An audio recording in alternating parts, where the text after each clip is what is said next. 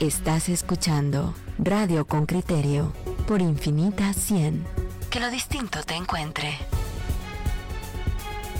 Escuchemos la nota de José Manuel Pazán acerca de hacia dónde va la elección de eh, rector en la USAC. Eh, se reconoce a Walter Mazariegos, decano de la Facultad de Humanidades.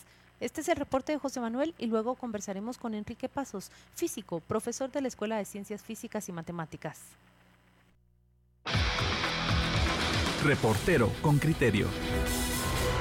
En busca de que quede sin efecto el proceso de elección de rector de la Universidad de San Carlos de Guatemala, docentes y estudiantes representantes de facultades universitarias se han unido al rechazo y emprendido asambleas permanentes, acciones legales y de hecho, como la toma del Centro Universitario Metropolitano para desconocer a Walter Mazariegos. Las facultades de Agronomía, Arquitectura, Química y la Escuela de Historia han manifestado su desacuerdo con la elección, mientras que la Corte de Constitucionalidad ordenó al Consejo Superior Universitario enviar un informe circunstanciado en un periodo de 48 horas sobre la elección de rector. El descontento estudiantil por la elección puede provocar levantamientos violentos. Por otro lado, también hay apatía de una mayoría de estudiantes para salir a protestar y desinterés por el futuro de esa casa de estudios, refieren algunos analistas. Byron Garós, miembro de la Asamblea Permanente por el Rescate de la USAC, refiere que con la salida de profesores exiliados la formación dejó de ser crítica. Quizá la movilización última que podemos mencionar, la más fuerte, la del 2015, donde sí, eh, los universitarios participaron bastante, pero a partir de eso ha venido decayendo. Bueno, y otro elemento también fue la cooptación de AEU durante tantos años, ¿verdad? Eso hizo pues prácticamente que descabezaran ese movimiento que había ahí desde, desde AEU. Por último, ahorita la mm, virtualidad,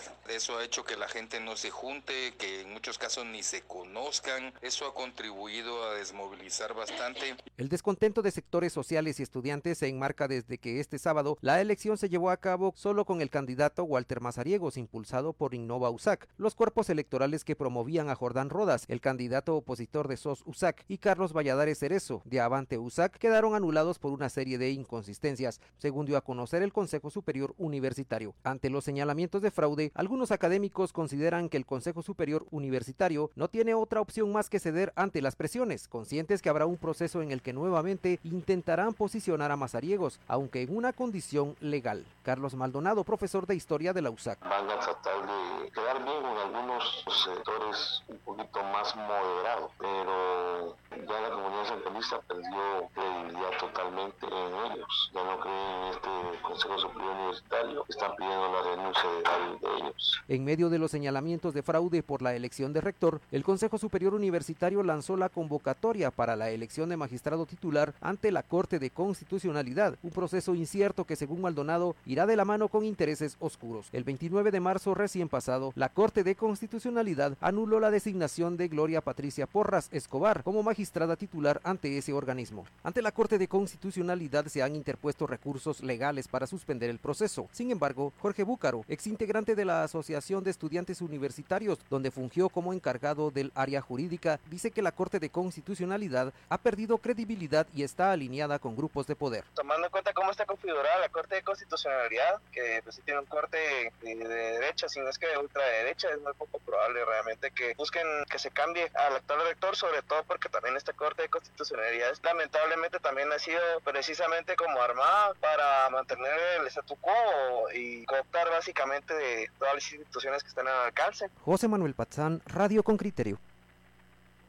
Muy bien, ahí tenemos ya la nota sobre, sobre lo que está ocurriendo en la Universidad de San Carlos y por qué no tenemos en este momento, fuera de ciertas expresiones de, protesta en diferentes cuatro facultades y una escuela, además de, de la toma del, del, Centro Universitario Metropolitano, el CUM, eh, no tenemos hasta este momento una universidad que esté impidiendo que se produzca ese, ese, bueno, ese fraude que se dio el sábado pasado en el Parque de la Industria. Vamos a la pausa comercial y volvemos para hablar con un catedrático universitario para, para ver si entendemos un poquito más qué cosa está pasando en la U y cómo puede cambiarse. El profesor Enrique Pasos, físico, profesor de la Escuela de Ciencias Físicas y Matemáticas, se encuentra con nosotros en la línea. Profesor, yo debo decirle de entrada que cuando escucha uno que va a hablar con un físico matemático especialista en ciencias eh, físicas y, matemáticas, pues uno se intimida un poquito. Pero vamos a hablar sobre las apreciaciones que tiene el cuerpo docente. Usted forma parte de él sobre la elección del rector Walter Mazariegos en la Universidad San Carlos. Bienvenido a Con Criterio. Gracias por aceptar esta entrevista. A ustedes muchas gracias y, muy buen día a todos los que nos escuchan. ¿Cuáles son sus apreciaciones, eh, doctor? De entrada, vemos eh, en un salón se permite el ingreso de 72 electores. Los 72 electores votan por Walter Mazariegos. Mm, sin competencia alguna, se convierte en el rector de la Universidad San Carlos. Ahí le estoy hablando de pura matemática. No hay un solo voto a favor de otro candidato. Eh, correcto, sí, eh, pues todos estamos eh, pues, indignados, de verdad, porque nadie recuerda que esto haya ocurrido anteriormente en algunas elecciones a rector, pues lo que normalmente es pues prácticamente una celebración académica, pues se convirtió en lo que pues vimos el, el sábado, ¿no? Y, y, pues claro, eh, nadie está contento con el resultado, pues porque se ha hecho de manera totalmente eh, anómala, ¿verdad? Y eso es lo que quisiéramos nosotros que, que se pueda corregir de alguna manera. Doctor, pero ¿cuál sería la manera para, para corregirlo? ¿Cuántas facultades, cuántas escuelas cree usted que estén dispuestas a, a impedir que esto ocurra? Porque hasta el momento vemos solamente a, a cuatro facultades y a una escuela aproximadamente. Eh, sí, yo, yo, bueno, ahí sí soy honesto, no, no sé si hay algún mecanismo legal en que esto se pueda eh, realizar. Eh, lo que sí es cierto es que los profesores, los estudiantes eh, como individuos están descontentos, ¿verdad? Los pronunciamientos ya como facultades y como escuelas, yo creo que esos tal vez, no sé si se vayan a dar todavía en estos próximos días, ¿verdad? Pero eh, pues ahí sucede que or organizarse pues cuesta un poco más, ¿verdad? Y, ojalá eh, se logre, pero eh, digamos como, como personas, estudiantes, profesores, profesoras, eh, yo creo que la mayoría no está, no está contenta con lo que ha sucedido. ¿Y existe acaso, profesor, una manera de revertir ese resultado? Esta mañana leí una entrevista que el diario Prensa Libre tiene con Walter Mazariegos. Él presenta, por supuesto, su versión y lo que dice es la inconformidad no es sino la manera de los contendientes que perdieron eh, de, de rechazar un resultado que no les favorece. ¿Existe manera de revertir? Pues mire, yo considero que todo cae sobre el Consejo Superior Universitario, ¿verdad? Ellos son los que tienen que avalar eh, la, la, elección eh, y reconocer el, el resultado. Eh, pero claro, el Consejo Superior Universitario también está dividido, ¿verdad? Y la verdad no, creo que nadie, nadie sabe en realidad qué, qué es lo que piensa ese máximo órgano de, de decisión. Doctor, ¿Qué, ¿Cuáles son los escenarios que usted ve para la universidad? Usted ve, por ejemplo, que si no se repite esta elección, si se mantiene, se empecinan en mantener al, señor Mazariegos al frente de la universidad. ¿Cuál es la ruta que cree usted que, se seguirá dentro de la universidad? Y en cambio, ¿qué cree que puede ocurrir si se cambia, si se decide hacer una elección nueva? Bueno, sí, yo creo que dos cosas pueden suceder, que, que, esto siga caminando como va y que de una manera u otra, eh, pues eh, eh, Walter Mazariegos quede como, como rector, ¿verdad? Y, y, pues continúen así las cosas. Y la otra es que de alguna manera, ¿verdad? Pues se, se repita la elección bajo los, las normas y las las leyes verdad eh, estipuladas y pues se le dé cabida a, a los eh, al resto de candidatos no eh, pero profesor usted dice que depende del Consejo Superior Universitario ahora vayámonos a las matemáticas si está dividido y hay unas corrientes que apoyan y avalan la elección de Walter Mazariegos y suponemos que habrá una corriente que no, ¿cómo están los números allí? ¿Nos puede contar usted cómo, cómo se manifiesta esa división? Bueno, hasta donde yo sé, hay un número de decanos que apoyan la candidatura de, Walter Mazariegos, ¿verdad?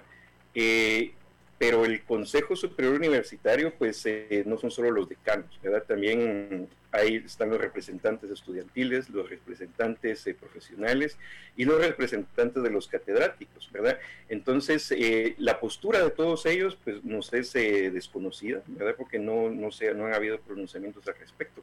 Sabemos la, de los decanos porque ellos son los que vivamente apoyaban, ¿verdad? La, candidatura de sus candidatos pero del resto de, los integrantes del Consejo, ¿verdad? Eh, es algo que no, no, sabemos, no, no se han pronunciado al respecto. Doctor, eh, háblenos de la época en la que usted fue estudiante en la universidad y háblenos de la comparación, haga una comparación con el estudiantado de esta época. Ahí mm, ve usted mucha, mucho menos compromiso, mucha menos participación en las luchas cívicas y políticas en la universidad. Eh, al contrario, yo, creo que eh, ahora ha habido un, despertar de, los estudiantes, sobre todo cuando se renovó la Asociación de Estudiantes eh, Universitarios. Creo que los estudiantes siempre han estado anuentes a apoyar este tipo de, eh, causas. Ahora, lo, que, lo que yo sí veo es que en general, y esto no es solo para San Carlos, sino es para todas las universidades, eh, la labor de las universidades eh, quedaba un poco débil para el papel que se necesita de, ellas, o de, en este caso de San Carlos, en la sociedad. Eh, y solo por mencionar un ejemplo, ¿no? para no compararnos con el primer mundo, sino digamos con, con Costa Rica o con México, que es nuestro país vecino, ¿verdad? Eh, las universidades en Guatemala se han quedado un poco estancadas en cuestiones de eh, producción de conocimiento, que es lo que la sociedad pide de ellas, ¿verdad?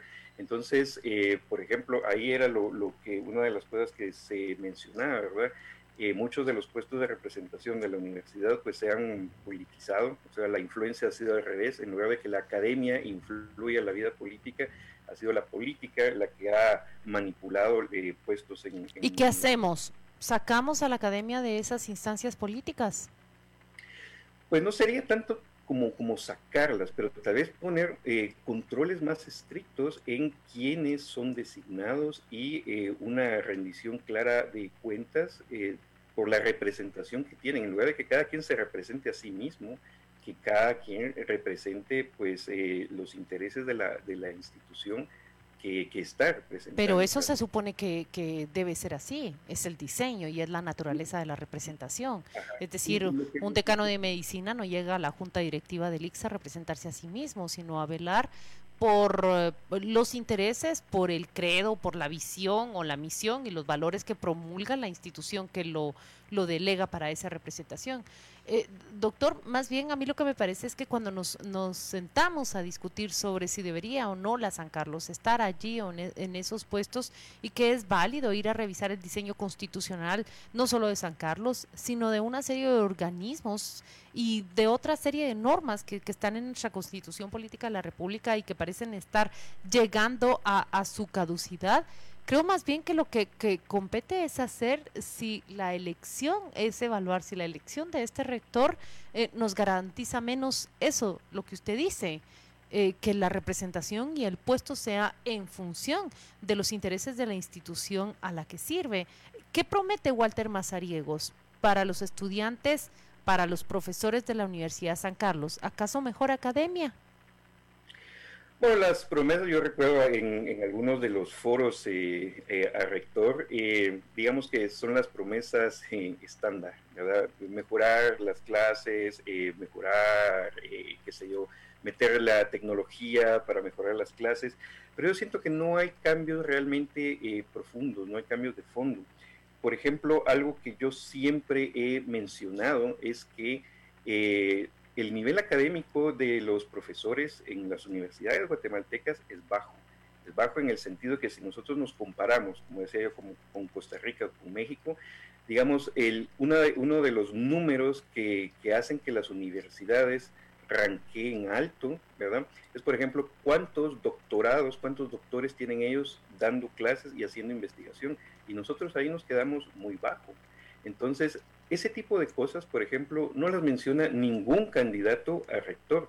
Claro. elevar el nivel académico de los profesores en sí, no solo el nivel académico para, para mejorar sus clases, sino producción de conocimiento. Y ahí es donde todas las universidades eh, quedan debiendo en Guatemala, por ejemplo. Doctor, ¿y qué cree usted, cuál cree usted que ha sido la diferencia, por ejemplo, entre Costa Rica y, y Guatemala? ¿Por qué Costa Rica, teniendo también bueno, ellos tienen tres o cuatro universidades públicas, pero tienen una universidad principal que es la UCR, al final la más prestigiosa del país, de la región y, una de las más prestigiosas de América Latina. ¿Cuál ha sido la diferencia, la ruta distinta que tomó la UCR en comparación con la USAC? Yo lo que veo es que ellos eh, lograron llegar a un número, eh, el número eh, de masa crítica de profesores, de investigadores en la universidad que lograron tomar las riendas de, la universidad. Y a partir de ahí, por ejemplo, eh, se cambian, digamos, los eh, estándares para lograr ser profesor. Solo por mencionar uno, ¿verdad? Acá en Guatemala yo me puedo graduar de mi licenciatura y al año siguiente ya puedo ser profesor en la universidad. Eso no sucede en otros lugares, donde hay que pasar por un posgrado, por maestría, doctorado, postdoctorado, tener un, récord de investigación, de publicaciones, y luego puede uno optar a ser profesor. Entonces, eso no lo tenemos aquí en Guatemala, porque no hay oportunidades para que los profesionales puedan seguir sus estudios de posgrado. Entonces, nos hemos quedado atrás y, por ejemplo, este tipo de cosas no lo menciona ningún candidato a rector, por ejemplo cómo hacer para ofrecerle a los profesionales en Guatemala que puedan continuar sus estudios, ya sea en el extranjero, ya sea acá, pero de tal manera que de veras elevemos el nivel académico de las universidades. Y entonces ahí nos hemos quedado estancados, ¿verdad?